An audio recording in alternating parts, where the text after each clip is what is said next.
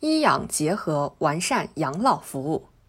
不久前，国家卫生健康委和国家中医药管理局联合发布关于开展医养结合机构服务质量提升行动的通知，提出实施为期三年的医养结合机构服务质量提升行动，要求将医养结合机构医疗卫生服务质量管理纳入医疗质量管理体系范畴，鼓励医护人员到医养结合机构执业。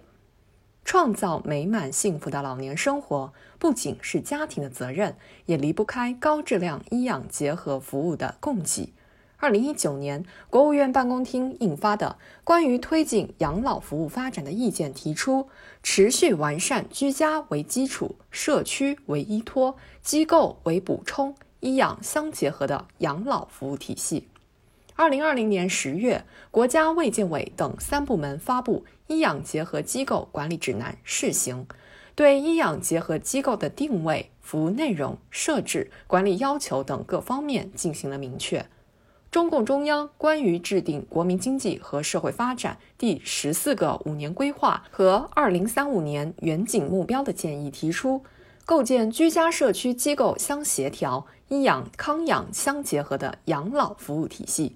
持续不断的支持和规范医养结合机构发展，有助于进一步健全养老服务体系，切实提升老年人的获得感和满意度。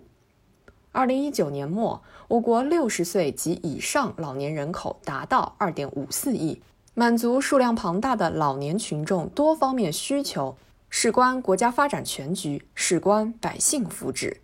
从医学角度看，一个人进入老年阶段之后，生理机能会逐渐老化，身体各系统呈现退行性病变。据统计，我国六十岁以上老年人的余寿中有三分之二时间处于带病生存状态。老年人两周患病率是总人群的二点九倍。总体来看，老年人群对卫生健康服务的需求高，资源消耗大，因此。养老服务不仅仅是养，还包括医，涵盖保健诊疗、护理康复、安宁疗护、心理精神支持等各方面，着力解决影响医养结合机构医疗卫生服务质量的突出问题，有助于为老年人提供安全、规范、优质的医疗卫生服务。一方面，应加大人才培养培训力度。目前，很多养老机构虽有养老护理员。但受过专业培训的不多，养老护理工作的社会认同度不高，收入待遇也不高。在养老机构工作的医护人员，在职称评定、科研教育等方面，并不能与在公立医疗机构工作的医护人员享有同等待遇。对此，关于开展医养结合机构服务质量提升行动的通知提出，加强医养结合机构管理人员、医疗卫生专业技术人员。护理员等人员队伍能力建设，目前全国很多地方都在开展长期护理保险试点。这不仅可以疏解老龄人口中失能人员长期护理保障不足的问题，也有利于医养结合机构工作人员获得稳定的收入，推动医养结合往更加职业化的方向发展。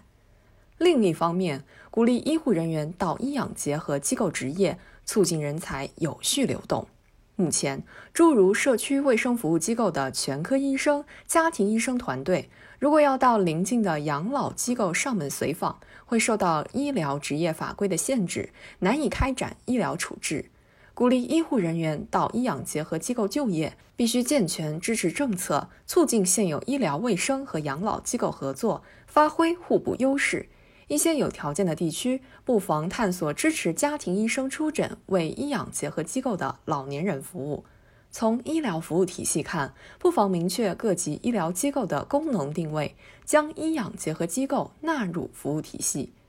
提升医养结合机构服务质量，让老年人都能老有所养、老有所依。需要机构、家庭、社会等有关方面更加重视老龄工作和养老服务。下大力气来营造全社会尊老爱老的环境，唯其如此，方不负老吾老以及人之老的美好之托，让老年人健康幸福的安享晚年。